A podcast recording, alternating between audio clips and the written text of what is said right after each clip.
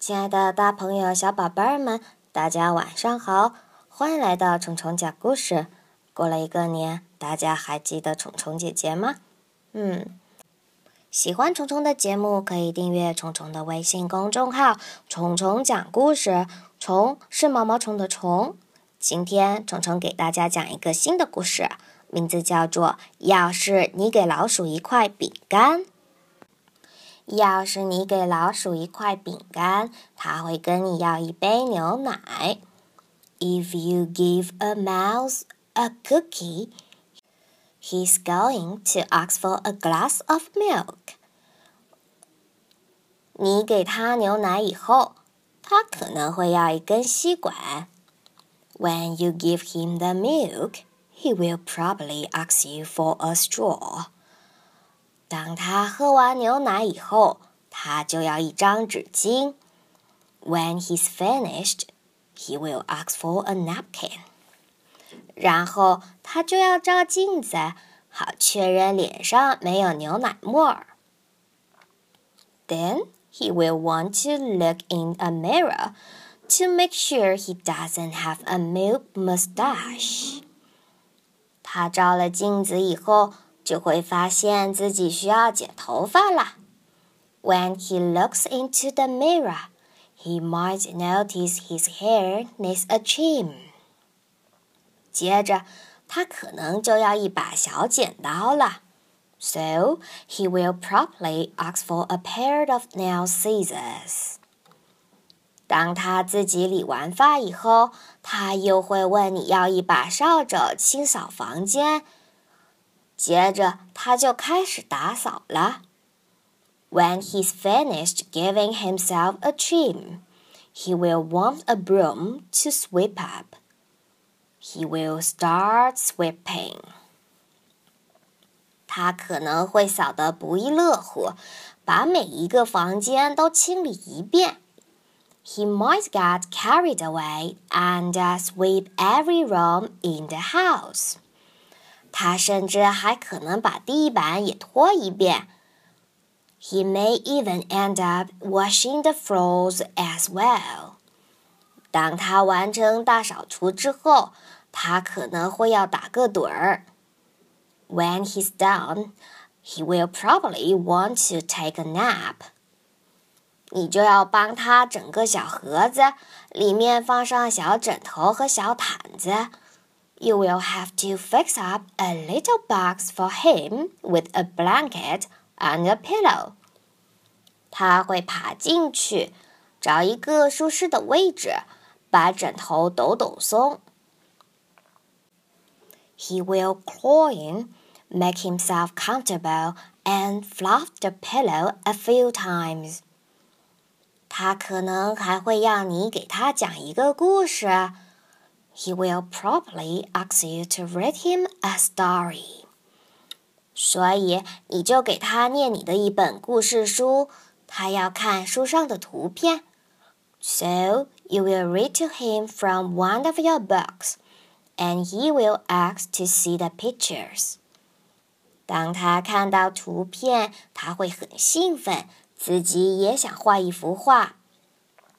他就会问你要纸张和一些蜡笔。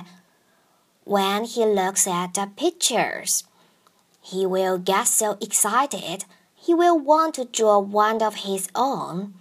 He will ask for paper and crayons. 他画了一幅画。He will draw a picture. 画完以后，他想要用钢笔签上自己的名字。When the picture is finished, he will want to sign his name with a pen. 然后他就要把画挂在你的冰箱上。Then he will want to hang his picture on your refrigerator. 这就意味着他需要透明胶，which means he will need Scotch tape. 他把画粘起来，还退了两步去欣赏。 he will hang up his drawing and stand back to look at it. 看着冰箱会让他想起自己有些口渴了。 looking at the refrigerator will remind him that he's thirsty. 于是他会跟你要一杯牛奶。So he will ask for a glass of milk. 很有可能的是， 他要了一杯牛奶以后，还会要一块饼干，就着牛奶一起吃。And chances are, if he asks for a glass of milk, he's going to want a cookie to go with it. 当你给了老鼠一块饼干以后，他又会问你要一杯牛奶，然后故事又重新开始了。If you give a mouse a cookie, he's going to ask for a glass of milk, and that's only the beginning. 故事就讲到这里了。那么我们来看一下今天有哪些单词和句子可以学习一下呢？嗯。跟着虫虫姐姐一起来说。好，一根吸管，a straw，a straw，一张纸巾，a A napkin，牛奶沫儿，a milk mustache，a milk mustache。Mustache 原来就有胡子的意思，在这里，milk mustache 指的就是喝完牛奶以后你留在脸上的牛奶沫儿。他需要剪头发啦，His hair needs a trim. His hair needs a trim. 一把剪刀，a pair of scissors. A pair of scissors. 一把扫帚。a broom, a broom。因为太兴奋或太紧张等原因而忘记了时间、忘乎所以的话，我们就说 carry away。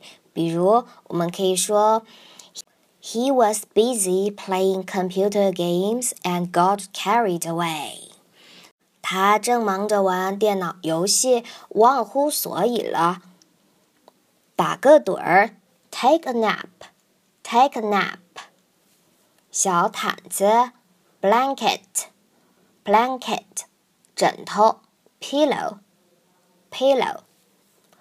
把枕头抖一抖，让它松一点的话，我们可以说 fluff the pillow, fluff the pillow。电冰箱，refrigerator, refrigerator。